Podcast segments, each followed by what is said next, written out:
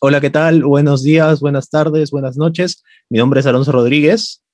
Yo soy Daniel Salas. Y esto es nuestro podcast La Caja de Rodríguez y Salas. Hoy estamos en el episodio 2, en el cual vamos a hablar un poquito sobre lo que es la actualidad musical, tanto a nivel internacional como también a nivel local. Pero primero vamos a pasar con lanzamientos rápidos. El primer lanzamiento rápido es el último disco de Motorama, eh, que se llama Before the Road. Y de este álbum mi canción favorita fue Voyage, eh, Viaje. Eh, lo recomiendo mucho. Bueno, por mi parte, como lanzamiento, tengo lo que es el nuevo disco de la banda peruana Índigo. Esta es una banda de Dream Pop que ha lanzado justo hace una semana su nuevo disco titulado Mar. Dura aproximadamente una hora y tiene 16 canciones. Una de las selecciones que yo puedo dar es el tema Mar Adentro. Ahora bueno, pasemos a lo que más nos llama la atención o lo que más nos ha llamado la atención de la actualidad musical de estos últimos siete días, que ha sido el show del Super Bowl de The Weeknd, que fue justo el domingo pasado. Sí, realmente criticado, odiado, amado. Eh, nos hemos dado un poco la tarea para ver este Super Bowl, ver los anteriores, todo lo que se ha logrado. Eh, para debatir un poco, ¿no? De este último que ha generado, creo, tanta expectativa, ha generado tantas críticas, ha sido una locura. Efectivamente, como dice Daniel, las opiniones en este show han sido variadas. Ha habido tanto opiniones positivas como negativas, ¿no? Exacto, justo estábamos viendo de las críticas y principalmente las malas críticas que hemos podido observar ha sido de gente que no, no está tan metida en este medio de, del entretenimiento estadounidense, que ha aprovechado, ¿no? Obviamente, como nosotros, pero de una mala forma, a mi pensar, el hecho de la presentación de The Weeknd, ¿no? Me parece que lo, han hecho mucho, mucho polvo, le han tirado mucha tierra. Y personalmente a mí me ha gustado, la verdad. Correcto, yo también tengo la misma posición que tú. A mí me ha gustado mucho esa presentación. La he sentido muy, muy orgánica, sinceramente. He sentido que ha tenido la fuerza que necesita una presentación en vivo y también a The Weeknd le he notado que extrañaba hacer una presentación en vivo, ¿no? Porque al final, tarde o temprano, a cualquier artista le aburre esta, este nuevo formato, ¿no? Que se está haciendo a nivel mundial, que es el virtual, ¿no? O sea, no hay la calidez, por así decirla, del público, ¿no? Y creo que eso, como lo dije, se ha notado en la presentación incluso este, me atrevo a decir de que ha sido mucho mejor que la de Maroon 5 definitivamente. Maroon 5 es un grupo que tiene mucha experiencia en shows en vivo y aún así cuando los vi en ese Super Bowl no me transmitió la misma energía que me, me ha transmitido The Weeknd en sus canciones, ¿no? Porque al final también ha sido un recopilatorio de éxitos. ha habido canciones desde el inicio de su carrera hasta de su último disco. Exacto. Como decías, para mí ha sido una presentación muy emotiva. Eh, yo, como sabes, no soy un seguidor del cantante, pero para hablar de este tema realmente he visto, y he visto que, el, o sea, lo ha hecho muy bien. Me parece que ha sido una presentación emotiva, ha cumplido con las expectativas. También vi por ahí algunas críticas que decían que se sintió lejano, pero bueno, obviamente se va a sentir lejano teniendo la situación en la que estamos. Es algo que el peso escénico también lo compensa. O sea, yo, yo he sentido que el peso escénico del cantante ha sido muy bueno. Ha tenido una muy buena coreografía, unos juegos de luces bastante decentes y em, para mí realmente ha sido un espectáculo bueno. Pareció el del año pasado, justo te comentaba, comentábamos con Alonso, el del año pasado que fue con Shakira eh, igual, no soy un seguidor de Shakira, pero me pareció como espectáculo también bastante bueno. Me parece que está totalmente a la altura. Definitivamente. Y algo que también creo que se le pasa mucho a la gente que no lo, no lo tuvo en cuenta para este espectáculo es obviamente, como tú lo dices, la situación por la que estamos pasando. No estamos en plena pandemia y obviamente eh, la NFL tiene que cumplir ciertos protocolos de, seguridad, ¿no? Para garantizar la, el estado de salud que se mantenga en todos los participantes del, show, ¿no? Porque no solo participa pues el artista, también participan músicos, bailarines, producción, eh, y fuera del tema de seguridad, ¿no? Entonces, mucha gente está detrás y para garantizar que no haya ningún tipo de problema de salud, tanto a corto, a mediano o a largo plazo, tienen que cumplirse esos protocolos, ¿no? Y por eso es que también gran parte de, de este show se dio en lo que es las gradas, ¿no? Porque esto era parte del protocolo establecido normalmente todos los shows de medio tiempo que han existido han sido en la cancha, ¿no?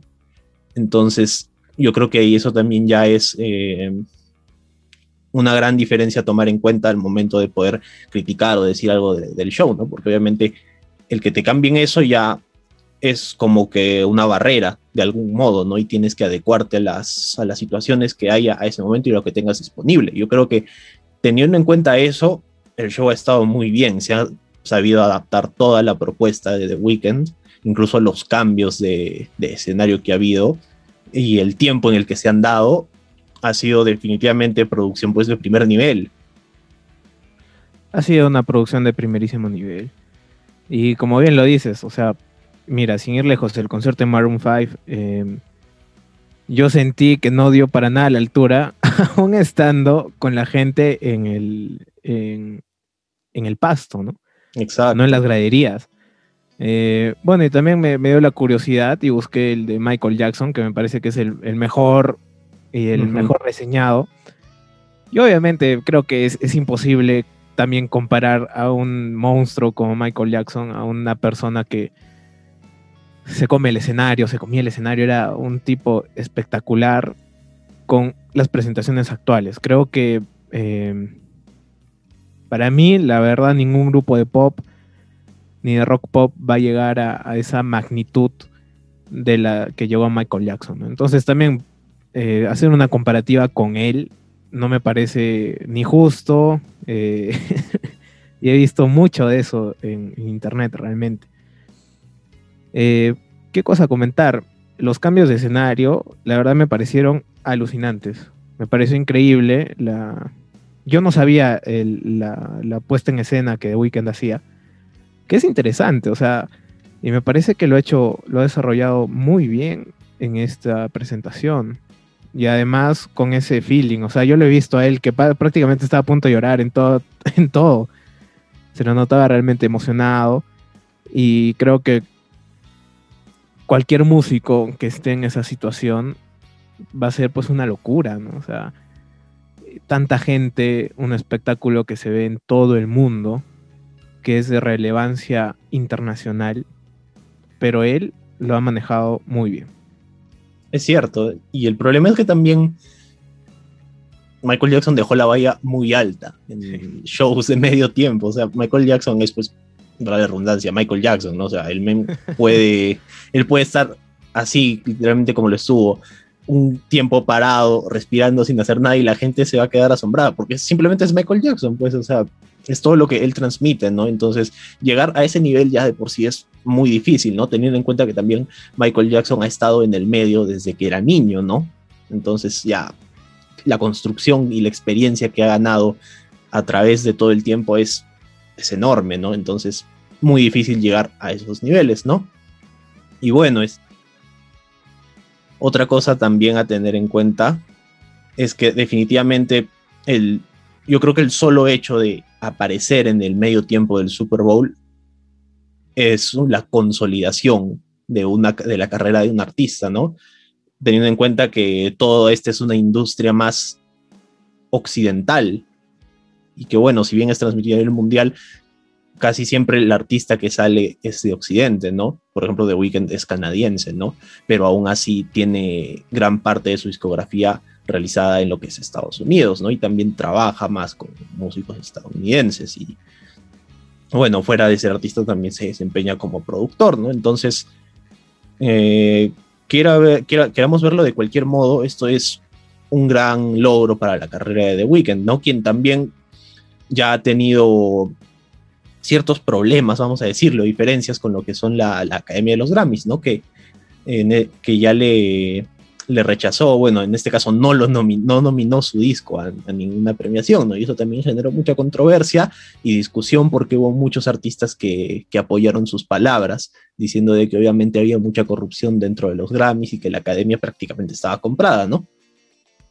Exacto, es lo que pasa con los Oscars, lo que pasa con, con las premiaciones más importantes, lamentablemente Justo estoy viendo el, dato exacto. Michael Jackson fue en el 93. O sea, una valla tan alta en el 93. Increíble. Ya casi van a ser 20 eh, años. Es, alucinante. Desde el 93. Qué increíble. Qué lástima que ya no esté Michael. Y bueno, ese es otro tema que vamos a hablar en el podcast en un futuro del artista y la vida personal, que creo que siempre sale un poco a la luz cuando se habla de Michael Jackson. Es cierto. Eh, a ver, lo que decías de, los Grammys, lamentablemente es algo que nos tenemos que tragar como músicos, como personas metidas en el entretenimiento. Y lo único que podemos hacer es hacer espacios como estos, en los que somos totalmente independientes, que es, algo que espera, esperemos que crezca. Y es lo único que se puede hacer. ¿Tú qué, tú qué opinas, Aloncito? Bueno, yo creo que en realidad los Grammys no son, no lo veo tanto como una premiación al artista en sí, sino lo veo más como una premiación a la gente que está detrás del artista, el que hace todo ese trabajo eh, ajeno, por así decirlo, a la música, ¿no? A lo que es el marketing, la mezcla de sonido, todo eso, yo creo que un Grammy va más dedicado o debería ir más dedicado a esa gente, ¿no? Porque al final ellos son los que se han encargado de poner al artista en ese lugar. Y sin ellos el artista un poco difícil que hubiera llegado hasta ese sitio, ¿no? Exacto.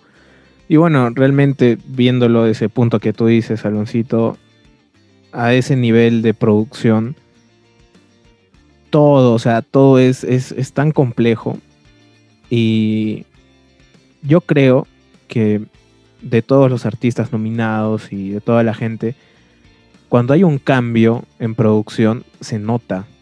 O sea, se nota mucho cuando un productor realmente apuesta por un cambio. Y eso, sin ir lejos, es audible, es, se siente, se siente el...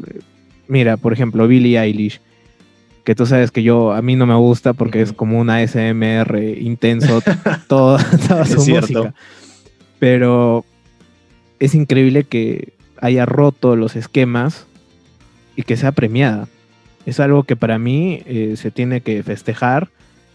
aunque no te guste, uno tiene que ver el lado de producción y de todo lo que eh, engloba la música, ¿no? Que no solo es el músico, que es la producción, la mezcla, el máster. Y personas como Billie Eilish, em, su productor, que es su hermano, ¿no? Phineas, em, han roto esquemas y hay que observar a ese punto. Es cierto. Otro que también, otro, bueno, otro artista que yo mencionaría así con ese tema de la producción que se ha tenido muy en cuenta y que también le ha hecho la competencia de Weekend de algún modo en la elección de los nominados sería Dua Lipa, ¿no? Porque ellos dos prácticamente estarían compitiendo en mejor álbum pop del año. Y casualmente los dos tienen un sonido muy ochentero en su, en su último disco, ¿no? Que obviamente a mí me encanta esa década, entonces son discos muy buenos, ¿no? Y el trabajo y el esfuerzo que se ha metido y los detalles en cada disco, de verdad se notan, ¿no? En todo, en todo lo que es este, los arreglos, la composición y todo. En el disco de Dua hay arreglos de los 80s y de los 70s. Hay arreglos muy funky en los bajos, en los vientos. Entonces es como que el artista pone la base y los productores, los ingenieros de mezcla, ingenieros de sonido, terminan de hacer también la estructura, por así decirlo, ¿no? Obviamente el artista es la, base de todo, la piedra angular, pero eh, muchas veces se necesita de un artista y eso incluso pasó con Michael Jackson, ¿no? Michael Jackson para su primer disco trabajó con Quincy Jones, que era un superproductor y sigue siendo un superproductor y gracias a Quincy Jones es que logró hacer muy buenos discos como Thriller, por ejemplo. Exacto, ha sacado un nombre que se me había ido. Dualipa es. Wow, es, increíble la música que está haciendo. Y. Me parece que sería bueno hablar un día de estos temas también, ¿no? del pop actual. Que, por ejemplo, Dualipa, algo que también me impresiona, es que ha salido de esa, por así decir, forma misógina de ver a la mujer. Eh, que no hay que mentirnos, ¿no? En el mundo del, rock. Algo que también me molestó mucho de Rompan Todo fue que, viendo en ese punto, que era como por ejemplo en toda la serie siempre se dice que querían mujeres y tocar y, alcohol. Y como que eh, se habla 30 minutos de las mujeres representativas en el género. como, que, no, para pues, llenar la cuota. exacto, bien hipócrita, pues, ¿no? Eh, no puedes hacer eso, ¿no? Y realmente hay muchas mujeres que, han roto esquemas, en, hasta en el mundo de la producción. En el mundo de la producción, en el mundo de la grabación de series, películas. Hay, hay me acuerdo de una mujer que ahorita no me acuerdo su nombre, pero es una de las más grandes. Entonces, eh, Dualipa me parece que ha roto ese esquema y es una mujer como símbolo es hermosa, es una mujer bella, pero que detrás tiene mucho más. Me parece, no sé si sería bueno decirlo, pero es como una Madonna de esta, era. Y yo creo que va, a seguir siendo así. O sea, es una. Es increíble y su producción también es alucinante. Definitivamente, su producción está a otro nivel. Y bueno, ya como nos han escuchado ahora mismo, ya les hemos dado unos pequeños guiños de lo que vamos a hablar en futuros episodios de este podcast. Ahí hay muchos temas eh, que se pueden tocar. Ahora, bueno, ya hemos visto un poquito del ámbito musical internacional. Vamos a pasarnos al ámbito local ahora. Y por favor, coméntenos en nuestras redes qué opinan de este Super Bowl que ha pasado, qué opinan de Weekend. Sería genial poder leer sus opiniones.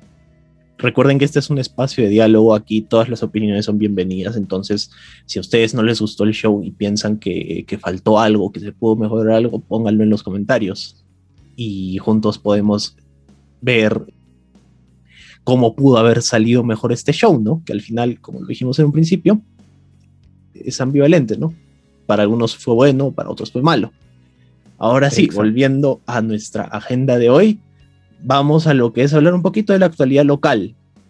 Vamos a hablar sobre el video que ha sacado una banda arequipeña.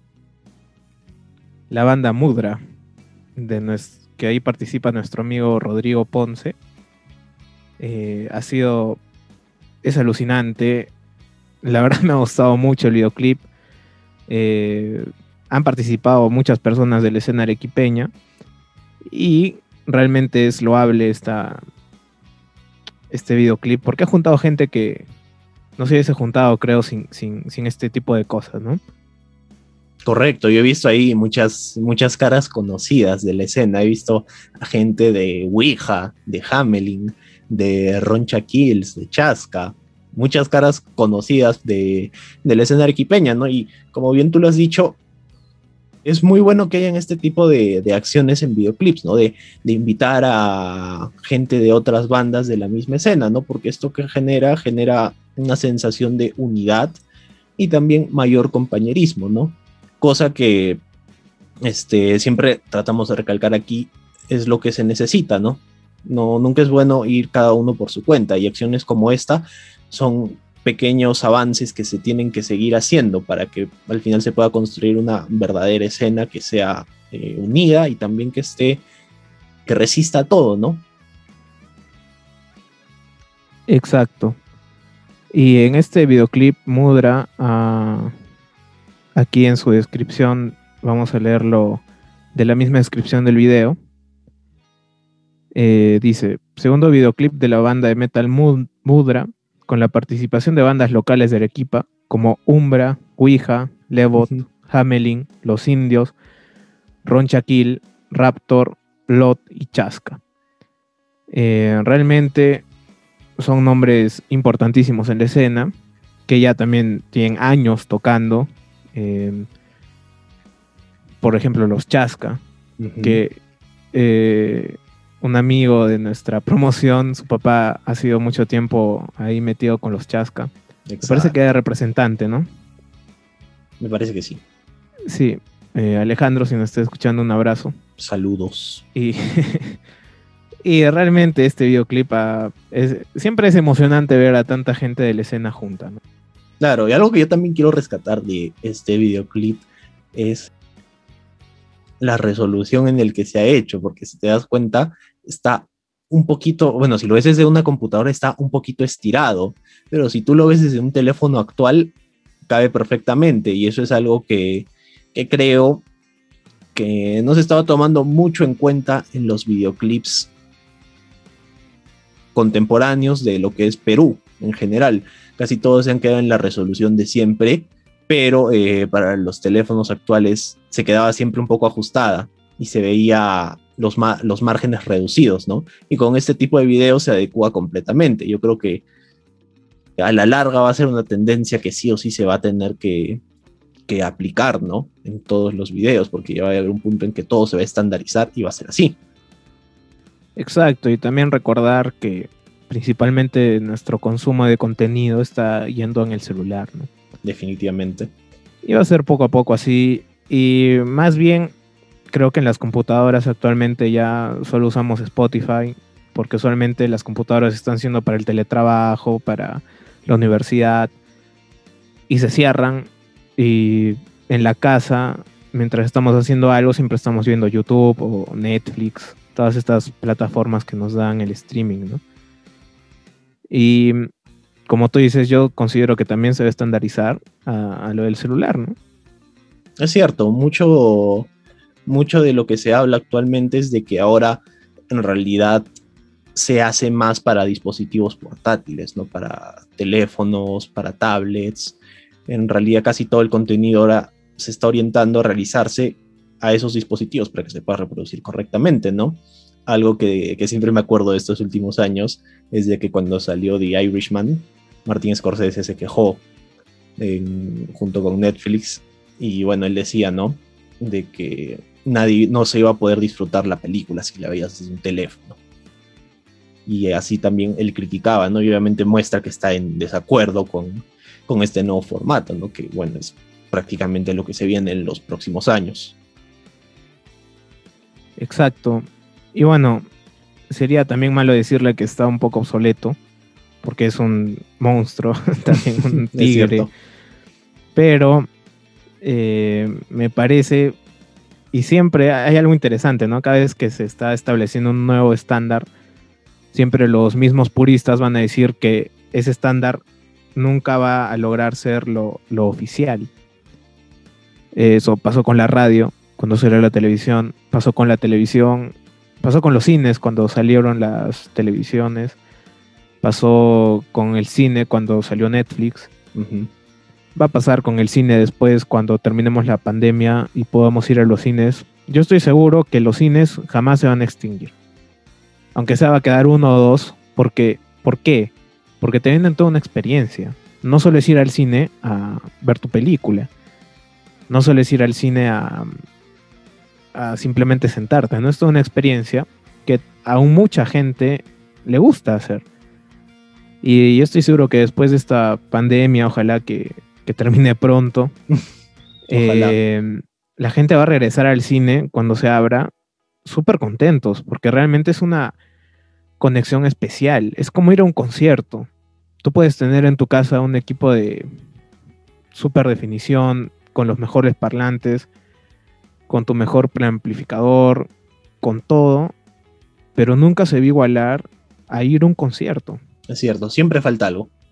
Y normalmente eso es la experiencia, ¿no? Lo que se vive tanto antes del momento, durante y después. Exacto, como cuando íbamos al centro, siempre íbamos, estábamos ahí y cuando terminábamos nos íbamos a la alemana, por ejemplo, ¿no? A comer algo. Entonces es algo que no vamos a tener en, en, un concierto virtual, pues, ¿no? De que termine y vayamos a comer a la alemana, ¿no? Es algo... No, es completamente diferente, una experiencia totalmente distinta, ¿no? Y bueno, ¿qué opinan ustedes de, del video de Mudra? Se los vamos a dejar en la descripción del video de YouTube para que lo puedan revisar y también para que eh, si les gusta la banda le empiecen a seguir, ¿no? Porque también esta es una ventana para mostrar más cosas, para conocer más cosas y parte de, Parte de esto es mostrar videos de la escena local. Y bueno, también recuerden que eh, esto no solo se va a limitar a música, en realidad es para las artes en general. Si deseas que hablemos sobre algo, algún trabajo tuyo, alguna obra que hayas realizado, no dudes en escribirnos y nosotros definitivamente te vamos a dar el Exacto. Y bueno, también eh, vamos a tener pronto a Rodrigo Ponce, que es un, el, guitarrista de este grupo y que es un excelente músico académico y vamos a charlar también con él.